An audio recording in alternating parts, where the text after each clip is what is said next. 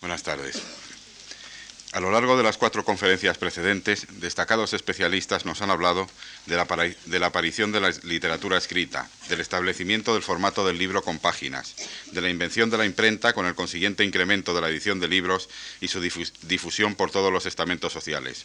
Así, el pasado martes, el profesor Glendinin nos acercó a los albores del siglo XIX y nos explicó cómo en esa época la impresión de los libros y su, confección total había experimentado un gran desarrollo, llegándose a convertir en un verdadero arte, tal como lo evidencian detalles tan bellos como los papeles jaspeados de las guardas o la perfección de sus ilustraciones. Pero también nos explicó cómo, al mismo tiempo, en el tramo final del siglo de las luces habían surgido problemas tan importantes como la censura política, lo cual marcaría decisivamente el mundo de la creación literaria y, en definitiva, todo lo relacionado con el libro y la lectura en el mundo contemporáneo. Somos conscientes de que explicar los avatares del mundo del libro en los siglos XIX y XX es materia extensa que requeriría un ciclo de conferencias específico. Máxime cuando es necesario señalar la paradójica situación actual en la que el libro conoce su máxima expansión, pero al mismo tiempo está realmente amenazado por la hegemonía de la imagen. De modo que hoy se edita más que nunca, pero también es evidente que el hábito de la lectura padece una crisis real causada por la confrontación entre la imagen de fácil consumo y la escritura a la que hay que acceder siempre mediante un esfuerzo. Sin embargo, no nos hemos resistido a hacer una referencia concreta y testimonial, en su sentido más noble, al libro y a la lectura en nuestro tiempo, y para ello hemos elegido la figura del escritor Elías Canetti, Premio Nobel de Literatura de 1981, fallecido el pasado verano en Zúrich, que personifica en sí mismo la complejidad de la cultura europea y el amor al libro, ya que para él escribir era un modo de respirar. De Elías Canetti nos hablará Jaime Cerrolaza, profesor de Filología Alemana de la Universidad Complutense, cerrando así este ciclo de conferencias. El profesor Cerrolaza es un gran especialista y un riguroso conocedor de la cultura alemana, que es siempre una asignatura pendiente para la mayor parte de nosotros, de los españoles. Y sin duda a través de sus palabras nos podremos acercar a Canetti, un peculiar escritor en lengua alemana nacido en Bulgaria, descendiente de sefardíes y con parientes repartidos por casi toda Europa, Turquía, Austria, Francia, Inglaterra, Italia, Suiza, quien, aunque reconocía su fascinación por la lengua alemana, aquella en la que sus padres hablaban de amor, nunca olvidó, como nos recuentan sus memorias, al recordar una discusión escolar con un profesor suizo surgida por la pronunciación de un topónimo sudamericano, que el español era su lengua materna.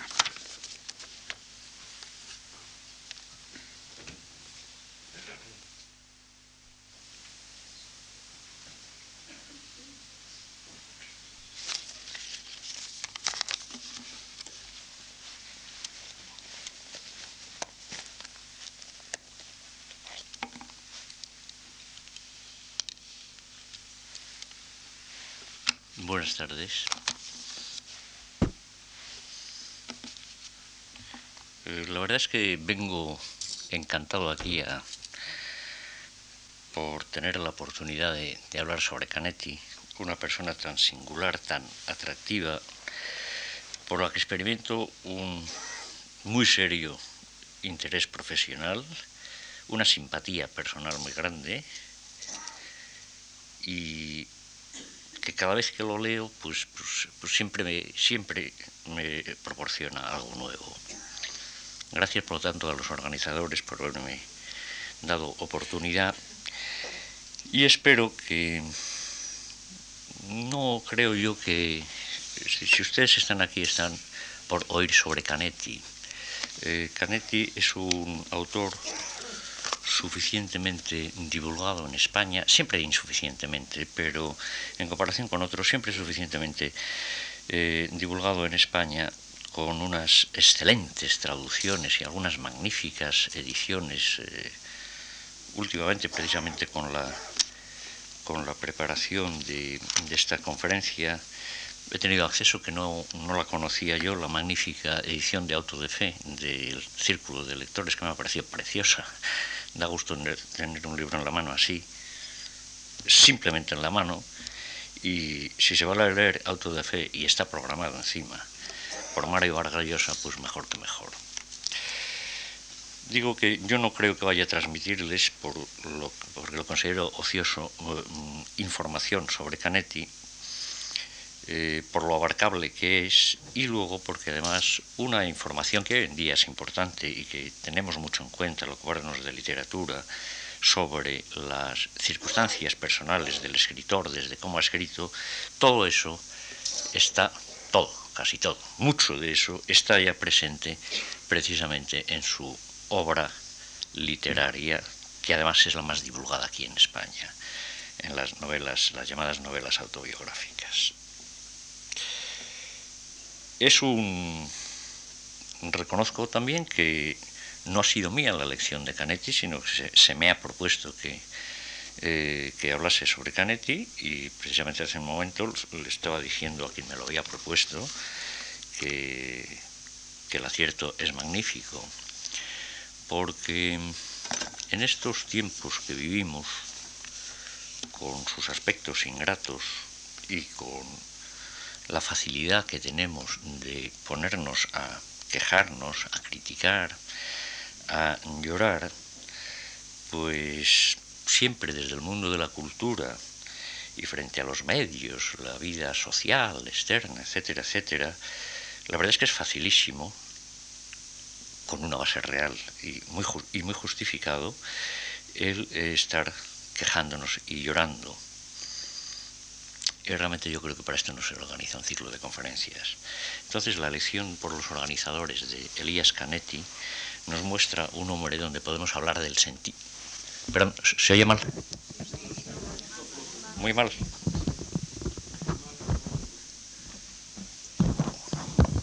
Es que he visto por ahí alguna oreja tendida. Eh, bueno, pues digo, eh, Elías Canetti.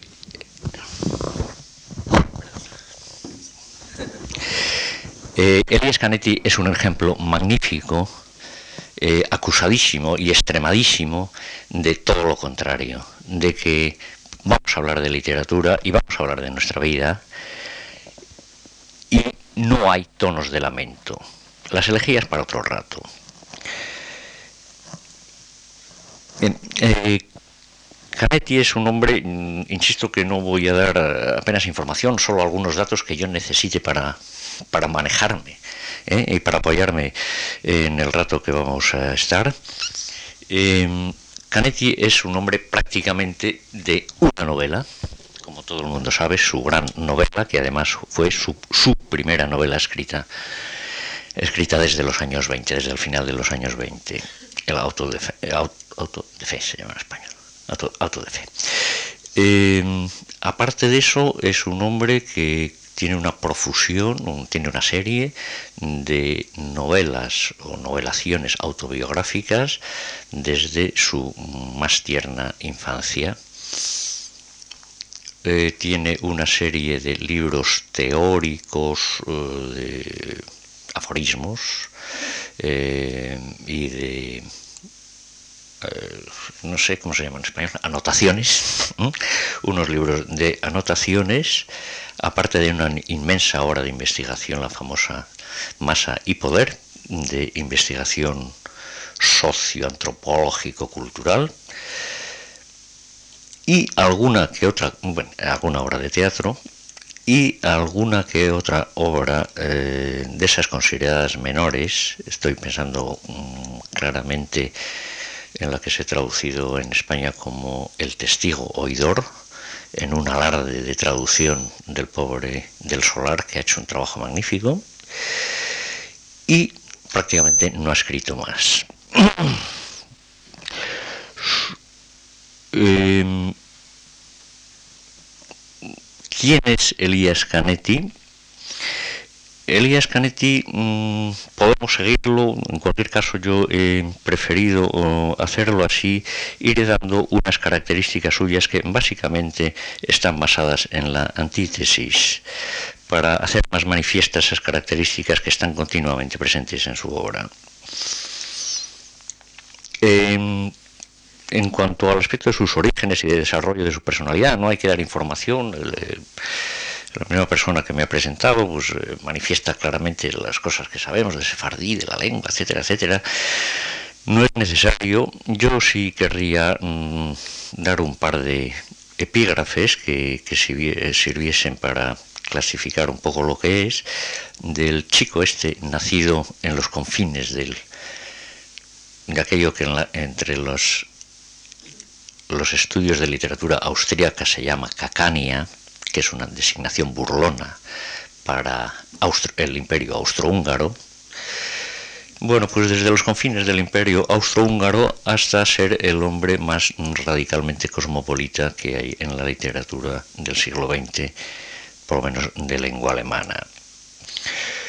Em, es, eh, estos eh, orígenes le, proporcionan una diversidad de lenguas, desde las mencionadas, el sefardí, el inglés, etcétera, a un conocimiento normal en, su, en su época de la, del básica, un funcionamiento dentro de las lenguas pequeñas, lenguas centroeuropeas incluido hasta nociones de turco. Se quiere decir, puesto que él escribe exclusivamente en alemán, escribe literatura exclusivamente en alemán, que su aprendizaje del alemán fue mm, relativamente tardío, en cualquier caso en cuanto a las grandes lenguas, pues es su, después del inglés y del francés. Em, se ha hecho una referencia a algo que todo el mundo conoce, lo que es para él el, alemán. De hecho, el alemán para él es la lengua, se ha dicho, del amor, y es verdad, la lengua del amor entre sus padres. Era algo más que eso, porque no solo era la lengua del amor entre sus padres, sino la lengua, la lengua secreta de los padres, de la cual se sentía él de niño excluido había algo, un algo mágico donde los padres en su relación, la cual incluía su experiencia, su vida, eh, su vida de jóvenes en, en Viena, la cultura vienesa, amor y cultura, y algo que le estaba vedado. Cuando por fin se pone a estudiar alemán, después del francés y del inglés, eh, sin pasar por las peripecias de su vida, su madre está viuda y él es el hijo mayor y entonces el acceso al alemán le viene en primer lugar con, con palos, amenazas y castigos, eso no cabe duda, pero por otro lado hay un estímulo para él, que es el llegar a, a comulgar, a comunicar en la lengua, en esa lengua especial de su madre, que ahora ya no está el padre y él es el hombre de la casa. Esa lengua, por tanto, será la lengua del asentamiento afectivo, de un asentamiento afectivo muy problemático, por otra parte, con una personalidad muy difícil como la de la madre, y la lengua también de la cultura. Eh, ha dicho muchas cosas porque escribe en alemán, y una de ellas es que como judío conserva los elementos judaicos, los conserva en su interior, pero que como hombre que vive en tierras alemanas y criado y nacido en el ámbito de la lengua alemana, de la cultura de lengua alemana, no puede dejar esa lengua, olvidarla por el nazismo y por las destrucciones y las persecuciones judías, sino que tiene agradecimiento a esa lengua, le debe mucho a esa lengua y en último término, y esto es una cosa que pasa en otra serie de autores más o menos de aquellos años, se niegan a dejar el campo de la lengua alemana a los nazis y la recuperan para los demás. El como súbdito austrohúngaro mm, tiene, eh, como nacido súbdito austrohúngaro y posteriormente residente durante unos cuantos años en Viena, eh, tiene una serie de características que están también presentes en su obra. Eh, una de ellas es el tema importantísimo de la preocupación por la crisis del lenguaje, rasgo específico de todo el siglo XX occidental, ni mucho menos, no es en absoluto específico de la literatura en lengua alemana, por tanto tampoco de Austria, pero dentro de los países de lengua alemana es especialmente importante en, Austria. En último término, el, el término crítica del lenguaje está inaugurado en el año 1, nada más iniciarse el, siglo a través de, un muy importante escritor de la época, Hugo von Hofmannsthal, que escribe una obra mm, traducida al español hace pocos años, que se llama Una carta, pero mm, que yo sepa poquísimo divulgada, por eso me permito hacer una referencia de este tipo. Bueno, el tema de la crítica del lenguaje, la desconfianza ante el lenguaje, que de hecho es expresión de la crisis de Occidente en el cambio de siglo, se inaugura con Hofmannsthal y pasa pues grandes nombres, está en, yo que sé, si hoy en día abriésemos libros actuales, por ejemplo, de Peter Hunt, que pues ahí está presente. Em, como súbdito austrohúngaro muestra también un rasgo importante que es el rasgo de la mezcolanza, o dicho más un poco, un poco salvajemente, del mestizaje. Este, mm, este mestizaje que hace que el individuo que se maneja en varias lenguas como si fuesen más o menos la suya, pero que naturalmente no tiene hacia todas ellas la misma relación que si fuese la suya, es un tipo de hombre de cultura, digo, en los, en el, en los hombres que se da esto, de hombre de cultura, eh, que tiene una relación no inmediata, sino mediata con el lenguaje, con, por muy bien que sepa esa lengua, y que ha incidido en la evolución de las consideraciones lingüísticas y literarias de nuestro siglo. Bueno, eh, simplemente apuntar que el fundador de eso que se llama la lingüística moderna, el señor Saussure, era un bilingüe, que en los años posteriores a, la guerra eh, de Centro Europa, vamos, acercándose a diversos países de, mm, del occidente europeo, eh, autores que van a escribir en diversas lenguas, en francés, por ejemplo, por, coger, y yo que sé, nombremos ahí nombres tan conocidos como Ionesco, como Beckett, y ahí está, por ejemplo, en, en Ionesco, la, el brote de ese teatro del absurdo que se corresponde en teatro con lo que es la crisis del lenguaje, la desconfianza con la expresión meramente lingüística de los demás. Y bueno, llegaríamos hasta, hasta cualquiera de ellos. Y por fin un elemento que quiero reseñar, que también es importante para él, que es la presencia de los elementos satíricos y grotescos en, eh, Canetti. Estos elementos satíricos y grotescos eh, no son exclusivos, pero mm, quizás sí los podemos asociar con la famosa ciudad mágica del imperio austrohúngaro, con Praga. Eh, en una gama que va correspondiente también a lo que sea de solo humor, a, sátira o a a lo grotesco directamente, pues desde luego Kafka está por ahí, el del soldado Schweik, Harold Hasek está por ahí, los, las apariciones de los monstruos del cine expresionista, de los golem, etcétera, etcétera, ahí están. Es decir, todo este mundo de la distorsión que, mm, perdón, yo no lo puedo explicar, lo puedo explicar ahora, pero lo encuentran ustedes en, en la literatura, este elemento que está presente en todos los ámbitos, absolutamente en todos los ámbitos del imperio austrohúngaro, pero nos es mucho más conocido por sus mm, cualidades o sus características especiales en el caso de, Praga. Eso también está en él.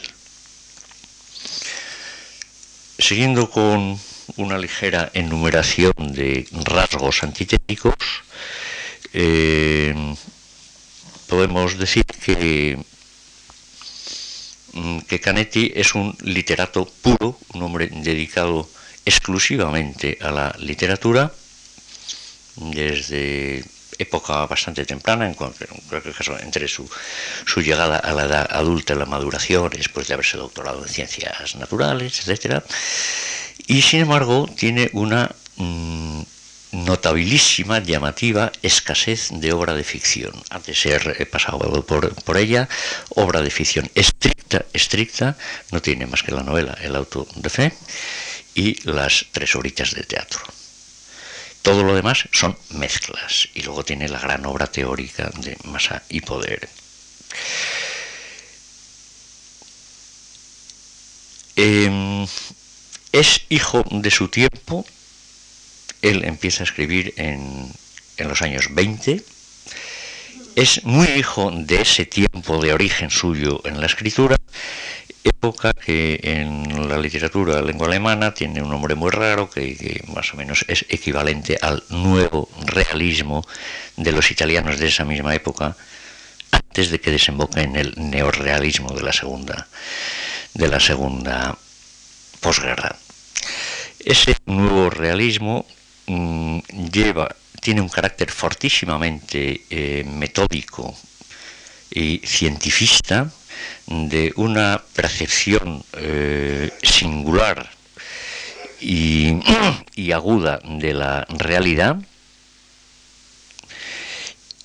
Y este es uno de los elementos que él recibe de esos años 20, por ejemplo, justo cuando él empieza a escribir, es cuando se ha publicado el Berlin Alexanderplatz de Dublín, por ejemplo. Pues este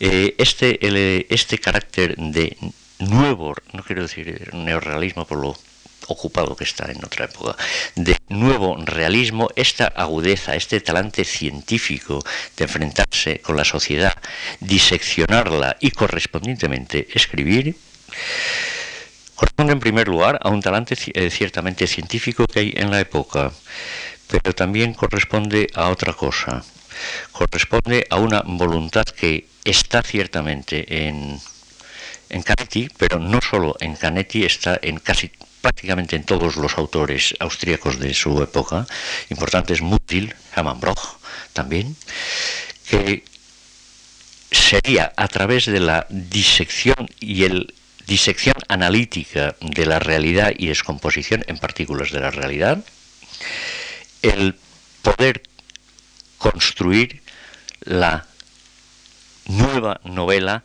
puesto que la novela tradicional, al hundirse el mundo para el hombre en la crisis de mitad de siglo, había sido imposible.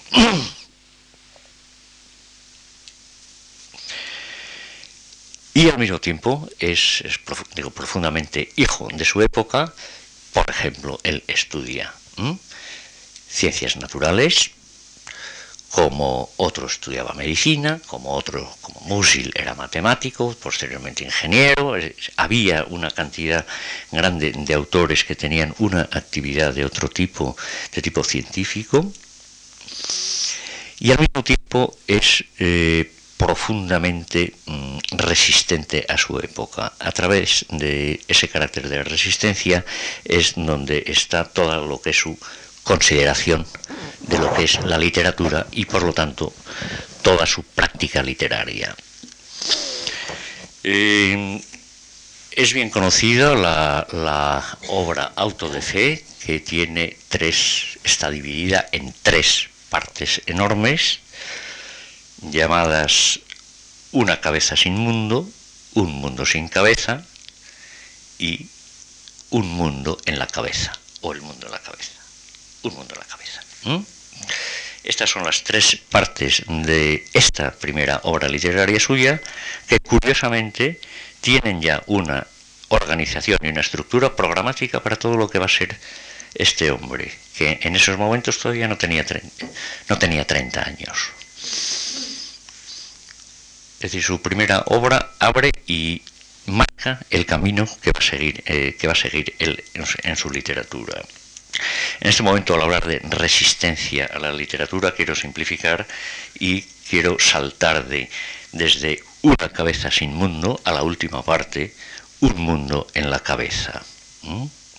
Una cabeza sin mundo presenta el intelectual ignorante de la realidad, cómo es sometido, embaucado, etcétera, etcétera, en una serie de peripecias, y como al final supera esa fase y acaba con el mundo en la cabeza.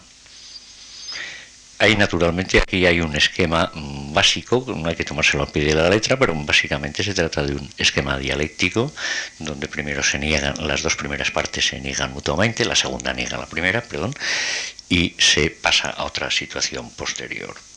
El tránsito de, mm, de, mm, Canetti se puede expresar de otra manera. Es el tránsito de la lengua del mundo al mundo de la lengua, o lenguaje, mejor que la lengua. ¿Mm? Es decir, la lengua del mundo es ese mundo que no hay, ¿eh? que es inhumano y que no ofrece nada, ninguna posibilidad al mundo. Tras todas las peripecias de la obra, por fin el hombre tiene, el mundo lo ha hecho lo ha hecho palabra, lo ha hecho lenguaje. Este es, de hecho, el final de su obra. En función de todo lo que tiene programáticamente hecho, cuando en años muy posteriores empiece a escribir sus novelas tan conocidas, sus novelas autobiográficas, La lengua absuelta, el título es muy significativo, La lengua suelta es su primera novela autobiográfica y trata básicamente, refiriéndonos al, título, eh, trata de esa liberación que va a ser para él el acceso a la lengua alemana, en la que a partir de ese momento va a escribir. Y antes no había podido escribir. La literatura, por tanto, sí hay una, sin que nos pongamos llorosos por eso, sí hay una experiencia radicalmente negativa del presente, radicalmente, con una radicalidad que pocos la han expresado en su época, pero en vez de entonar el lamento, perdón por el término, pero Canetti se arma y su arma son las palabras. Empieza a escribir ya decididamente como contrapropuesta a un mundo inhumano, hostil, un mundo de muerte, de enfermedad hacia la muerte, como dice él varias veces, un mundo que está abocado a la destrucción, a autodestruirse con todo lo que eh, contiene. Y a eso hay que ofrecerle la literatura en contra. En ese sentido, Elías Canetti, a través de su obra autobiográfica, puede ser considerado, no quiero hacer chistes malos, pero puede ser considerado un hombre libro. El libro es él y es el hacerse y su desarrollo y su camino para esa final que debe ser liberador y que por, otro lado tampoco se plantea como una realidad ilusoria absurdamente optimista. En su resistencia contra el mundo contra el mundo real, contra el mundo social, contra el mundo, como él dice, el mundo exterior, eh, es uno de los hombres más eh, decididamente transgresores, eh, conscientemente transgresores, puesto que una de las cosas que más le perturba a él es la, la presencia de límites y de fronteras, de prohibiciones. Eh, no voy a especificarlas, pero bueno, son eh, generales, es, es, la religión, son las leyes, es la historia, y es sobre todo el tiempo, en tanto que el tiempo en el mundo exterior no es sino un tránsito hacia la muerte, que es la destrucción y el acabarse. Es enemigo también, curiosamente, el, en, su, en su quehacer literario, eh, tiene dos variantes que antes las he indicado, apenas tiene eh, literatura de ficción y sí tiene una obra teórica considerable, eh, científica, importante. Bueno, con este carácter científico procedente de su época, también a él eh, le va. Sin embargo, es llamativo el aborrecimiento que tiene hacia el pensamiento teórico especulativo. Entonces, cuando él tiene que hacer ciencia, la hace. Y pasa decenios escribiendo su famoso libro. de hecho casi casi 30 años, eh, más hay poder. Pero cuando ya no hace eso, entonces hace una literatura completamente distinta. Y esa es la literatura de ficción. De hecho es de semificción porque no puede renunciar a la realidad de su vida. Y entonces las está mostrando. Pero el juego que hay aquí entre orden, método científico y la espontaneidad de la ocurrencia en el momento dado. Esos juegos absurdos, esos, eh, esas cabriolas humorísticas y tan graciosas que hace, eh, tan inesperadas e insospechadas, eh, en él están producidas por ese juego doble, la percepción de la realidad y la formulación frecuentemente distorsionada o semidistorsionada. La función del escritor es por tanto en eh, Canetti y Canetti, está en Canetti dicho y Canetti, y está sobre todo hecho y realizado una y otra vez continuamente en sus libros, la función del escritor aislado de la sociedad es la de ser soporte de soporte y retén de la em, estoy hablando en este momento de los años en que está iniciando no de cualquier momento de los años en que está iniciando está planteando su novela eh, auto de fe en esos momentos él ve una función eh, y una misión que tiene que cumplir el escritor que es la misión de servir de soporte y de retén a una sociedad que se está atomizando en individuos sueltos y aislados o grupos aislados unos de otros, en una estamos naturalmente en la época inmediatamente prefascista, por tanto, de Alemania, que grupos, eh, aislamiento que produce un efecto hostil, como todos hemos eh, visto posteriormente. Entonces, eh, reclama y reivindica la necesidad de que el escritor, a través de su escritura, a través de su literatura, cambie,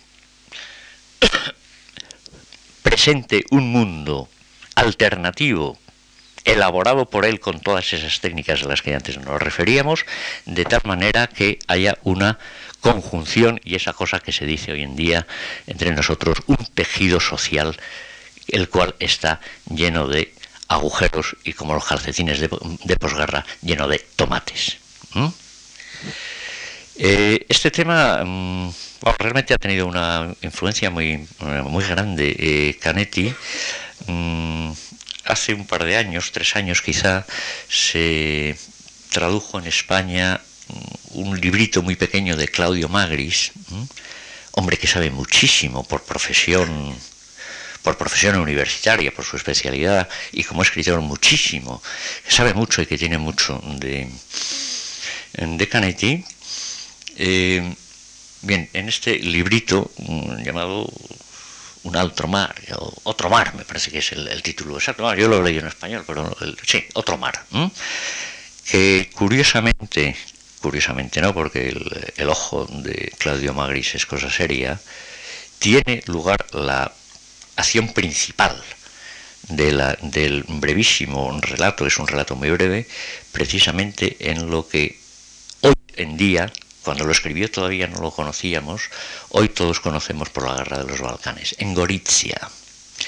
Y el núcleo de, esta, eh, de este brevísimo relato es precisamente la absurda, antinhumana y suicida falta de implicación del intelectual, del escritor en su época, donde se nos presenta a un hombre cultísimo que, hace poemas en griego y que eh, percibiendo un, un, presente, pues por lo menos tan negativamente como quizá nosotros podemos percibir el nuestro, una cosa así, eh, toma una decisión radical de intelectual y decide no participar en nada de la vida.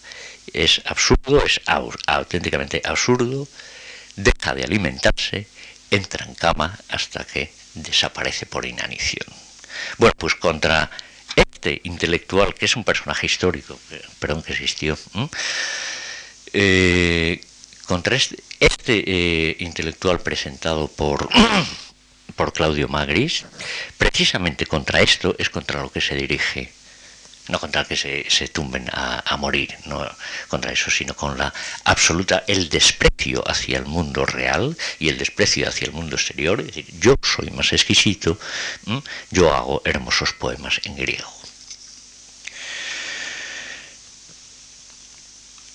La novela mmm, Auto de Fe, con, estas, con esta organización, estas tres partes eh, que hemos mencionado, bueno, las hemos mencionado, no sé por qué, porque realmente todo el mundo lo sabe, em, tiene la posibilidad de ser considerada una novela utópica.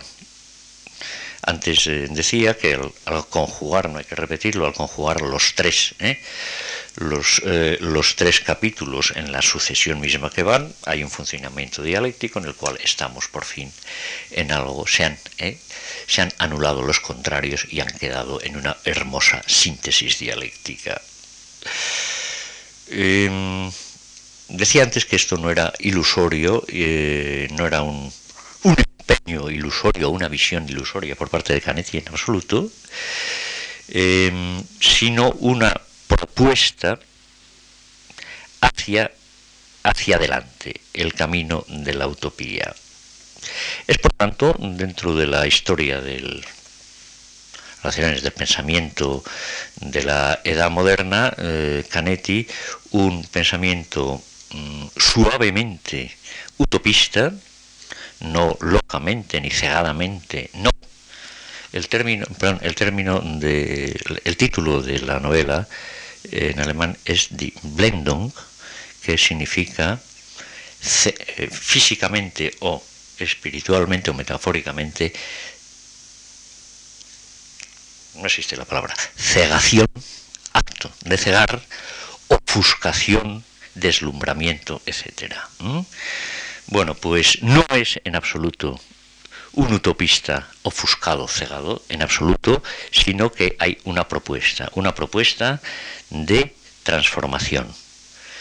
Uno de los mentores o uno de los eh, grandes ejemplos de Canetti es conocido por todos porque habla mucho de él, es Kafka. Eh, lo que en España titulamos la metamorfosis de Kafka eh, se llama la, en alemán es la transformación. Eh, él mm, vuelve sobre el tema de transformación una y otra vez, no solo hablando del Kafka, sino repetidas veces. De hecho, lo que tiene lugar, lo que es predicado en esta obra, narrativamente no tiene lugar esto, lo que es predicado en esta obra es el abandono de la actividad social, por lo tanto, la renuncia al poder. En su análisis, eh, yo no quería entrar en eso, en su análisis de masa y poder, toda actividad social, toda presencia social, toda entidad social es ejercicio de poder y el ejercicio de poder es destructivo, etcétera, etcétera. Entonces, un abandono de la actividad social y un recogerse, una retirada hacia el interior de tipo meditativo, para, como escritor, que es él, para transformar el mundo en palabra. Aquí en Palmo hace un rato he dicho algo muy parecido. La asunción del, ahora lo digo directamente, antes había dicho la asunción del mundo dentro de la palabra. El hombre debe ser transformado. La literatura es para, por tanto, para, para Canetti, para decirlo con un título suyo, la provincia del hombre. Creo que es el título ese con el que está eh, publicado en español. Eh, creo que sería mejor. Y, bueno, en cualquier caso es el título original eh, al decir la provincia del hombre, la provincia humana, lo auténticamente humano, el ámbito de lo humano es la literatura, no el mundo exterior. es así y vamos a ver, es un crítico y un criticón, ciertamente, del mundo, eh, del mundo social, de la vida política, de la vida económica, etcétera. Pero no es simplemente eso, es mucho más que eso porque es activo. Es activo en su vida, que la dedica totalmente a ello, y en su escritura. Y cuando escribe sobre sí mismo nos lo está mostrando y pone el mejor ejemplo. No tiene, no quiere inventarse nada para poner ejemplos eh, ejemplos concretos y reales. No quiero irme más lejos. Si hay, si hay una vocación aquí del San Pablo de haced como yo hago. Sin vanidad ninguna. Eh, Canetti, en su, eh, en su hacer literatura, en su escritura, se dedica a enmendar la plana a la vida social, a través de proyectos y modelos alternativos. Por ejemplo, le hace, antes he hecho referencia al eh, El testigo oidor, esa serie de galería, esa galería de tipos curiosos, chuscos, divertidos, sorprendentes, ramplones, eh, en cualquier caso irreales en el en cuanto a referencia a la vida social, pero cuyos rasgos ciertamente detectamos en la vida social y al verlos desenmascarados estamos reconociendo con otros ojos la vida, la vida social. Algo me toca, y creo que, en algún momento si, si hacer alguna referencia extraña que tenga eh, algún valor informativo, no es exactamente lo mismo, pero realmente al leer el testigo oidor, eh, algo pienso en, en un librito posterior de un autor que hace un año ha sido traducido eh, al español de un autor austriaco, Wilhelm Musta, en una, con una novela impresionantemente buena que no ha tenido apenas recepción en este país. Tuvo una, tuvo una crítica magnífica, pero yo creo que no la ha leído nadie o casi nadie, que se llama La muerte viene sin tambor, una novela magnífica. Bueno, pues este, el autor de esta novela es un austriaco que ha muerto hace un año, Wilhelm Musta. Eh, yo creo que es quizá el autor más, más hijo más cervantino que yo conozco, fuera del, fuera del ámbito de, lengua, de lengua española, en el caso en, lengua, en el ámbito de lengua alemana, tiene un, un, librito muy curioso, no es exactamente esto, de hecho son unas, eh, unos mini textos referidos a autores eh, de lengua alemana de este siglo, donde no de forma igual, pero donde de hecho se construyen unas parodias donde se donde se revelan sus características o se revelan sus virtudes y se desenmascaran sus vicios.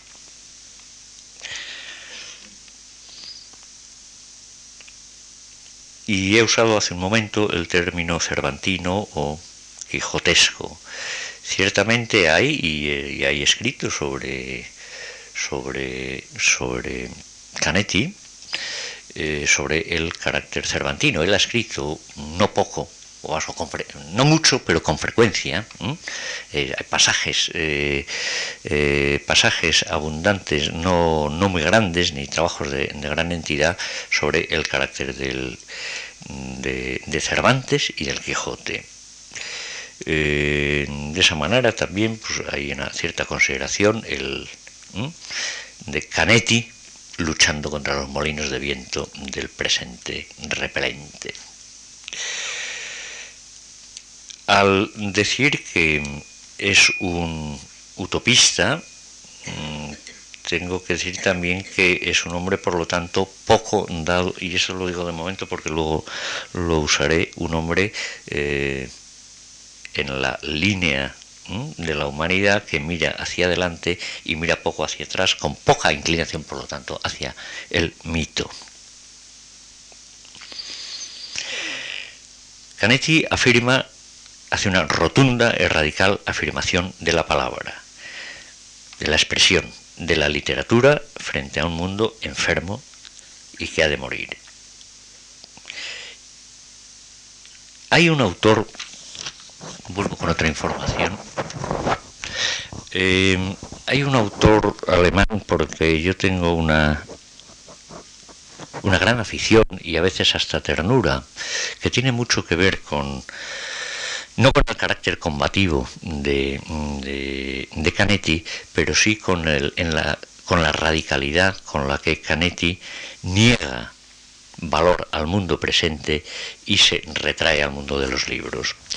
Se trata de un autor que solo tiene una obra traducida al español, creo que van, eh, creo que van a traducir otra en cátedra recientemente, dentro de poco. Jean Paul se llama. Su apellido es distinto, pero él siempre se le conoce con, con el Jean Paul, de hecho se llamaba eh, con el afrancesamiento de su nombre. Eh, autor cervantino y quijotesco, dentro de la tradición eh, alemana de ellos, y uno de esos autores eh, un tanto malditos, amargados y no reconocidos del final del siglo, del siglo XVIII, de la época de Goethe, por lo tanto, que tiene una, un relato precioso, que permítanme que les haga una referencia a él por por la cercanía que hay con, toda la, la importancia del mundo de la literatura, de la palabra aquí. Es la historia de un maestro rural, un pobrecito maestro rural, incluso está en el título, que mm, le gusta mucho su profesión y le gustan muchísimo los libros. Entonces recibe información sobre, como la recibimos nosotros, catálogos ¿eh? y anuncios, etcétera, y entonces se entera de lo que va apareciendo pero como, eh, como decimos en español, que se tiene más hambre que un maestro de escuela, pues el pobre no puede comprarse los libros. Entonces este hombre, cuya profesión es la cultura, la transmisión de la cultura y la enseñanza, y su afición es la cultura y la literatura, al leer información sobre nuevos títulos, nuevas obras que van apareciendo, que van apareciendo, no le queda otro remedio, y eso es precioso a mí, perdón, me encanta, y es que lo que hace es, él mismo se escribe los libros. Bien, el talante de, este hombre, eh, de, de, Canetti, no es exactamente ese, pero sí lo, He mencionado esto porque lo quiero insertar en una serie de hombres eh, engolfados y metidos y abrazados sobre los, sobre los libros, para los cuales eh, la experiencia de su vida normal y corriente es amarga. No estoy afirmando esto de Canetti en estos momentos, porque, eh, pero que sí consideran como hombres de cultura y hombres de reflexión y de pensamiento, eh, consideran la insuficiencia humana de la sociedad humana y de la existencia humana y reclaman un cambio que solo puede tener lugar a través de la palabra. En, en este sentido, Canetti tiene...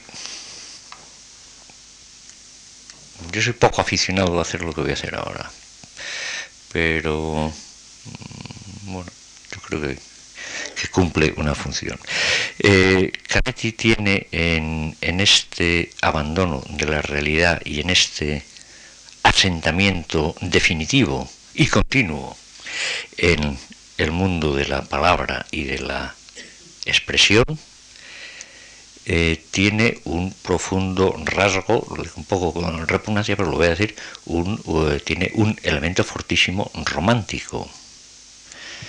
En el sentido más serio del romanticismo, del abandono de la vida social, de la vida real, de la vida cotidiana, de la vida del negocio, para recluirse en la vida del espíritu. Y en eso las coincidencias son totales. y este recluirse no es un huir, no es una escapada, no hay un escapismo de ningún tipo, hay una renuncia y, un, y una aversión directa hacia ese mundo llamado real, el que lo llama el mundo exterior. Los románticos, unos más, otros menos, de hecho están todos en eso, y tampoco son, o tampoco tienen que ser todos, ni mucho menos, unos ilusos que se dediquen a, de una forma estúpida, a soñar. Si les interesa la noche y les interesa soñar, es porque ahí está la auténtica actividad y la creatividad humana.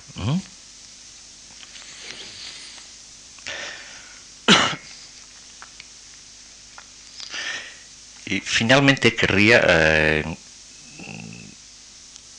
leerles eh, algunos pasajes, algunas afirmaciones que hace el propio, el propio Canetti sobre eh, la literatura, temas literarios, su quehacer literario, etc.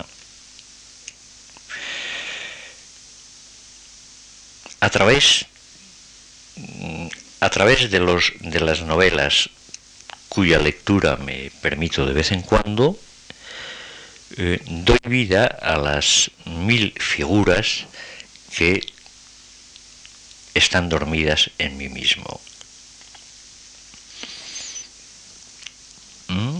Em, esto no es actividad literaria hacia fuera, hacia el mundo, esto es actividad literaria respecto a uno mismo, el levantar, el desvelar, el despertar, como dice él, de hecho, el despertar interiores suyos que bien no se lo sabe. Tiene más cosas de estas. Eh, cada, cada libro que merezca ese título eh, vibra en una parte distinta de la vida. Vibración.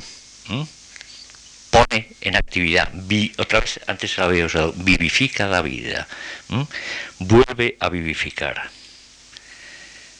Y sobre este estar dormido mm, tiene muchísimo, él habla mucho de esto, de lo que está en uno y uno no es consciente de ello, y naturalmente a través de la literatura sale, así se tiene nostalgia de aquella época en la que nada era experiencia y todo era presentimiento donde estaban todas las posibilidades abiertas. Mm, me recuerda esto algo propio de los libros de viajes, de los malos libros de viajes, cuando los viajeros, autores de esos libros, van a hacen un viaje a sitio de a sitio desconocido, a sitio desconocido y y yo creo que lo llevan, eh, lo llevan todo preparado y llevan un lápiz para apuntar. Esto sí existe, esto no existe, esto no existe. Es lo que ellos, lo que, lo que ellos han, eh, lo que ellos han sabido, se han informado, etcétera, van a ver si está todo en su sitio. Van a ver si la giralda está en su sitio y van a ver que si, si las corridas empiezan a las 5, hacen una cruz, hacen una señal, hacen una señal. Eh, es decir, cuando resulta que ahí no hay ninguna ganancia humana, absolutamente ninguna, hay una confirmación de los propios a priorismos. Bueno, pues esta frase, cuando qué hermoso, o hay nostalgia de aquel tiempo, aquel tiempo naturalmente de años tiernos, en los que no había experiencia, sino que había presentimiento, había un algo, no quiero ponerme yo eh, un poco cursi, pero un algo inefable, inarticulable todavía, pero que está dormido en uno y que puede hacer, y que pues, se hará, puede hacerse realidad o se hará realidad. tenía, yo, tenía la sabiduría de la vejez en los presentimientos de mi juventud. Y ahora, con 60, eh, recupero la estupidez de la juventud. ¿Mm? El es el mismo. Tenía la sabiduría de la vejez. La tenía. ¿La tenía como? La tenía dormida. ¿Mm? Esta es, es la famosa afirmación romántica, ¿no? En todas las cosas duerme una canción. Suena fatal, ¿no? Dicho así, pero bueno, los, los románticos sí lo han, lo han dicho frecuentemente.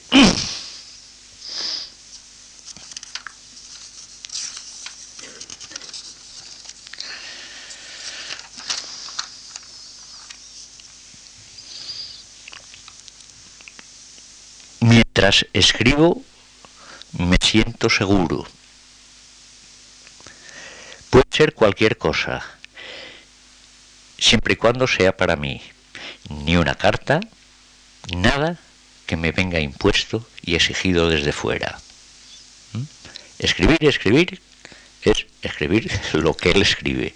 Escribe sobre lo que quiere. Escribe literatura. ¿Mm? Materializa en expresión esas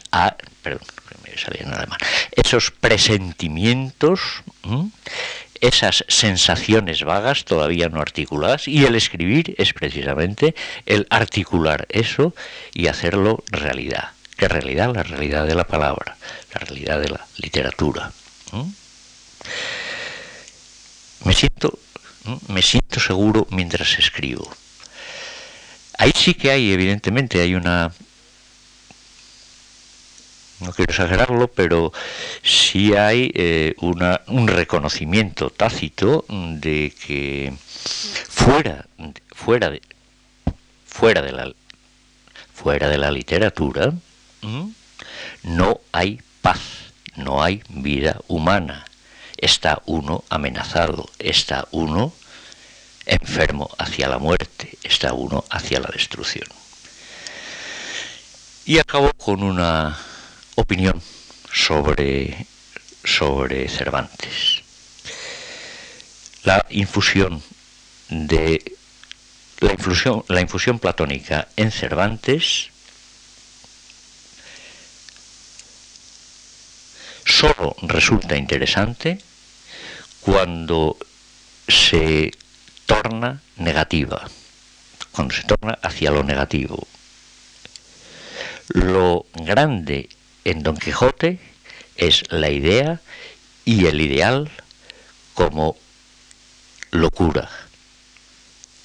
Si esto resulta cómico o no, es secundario.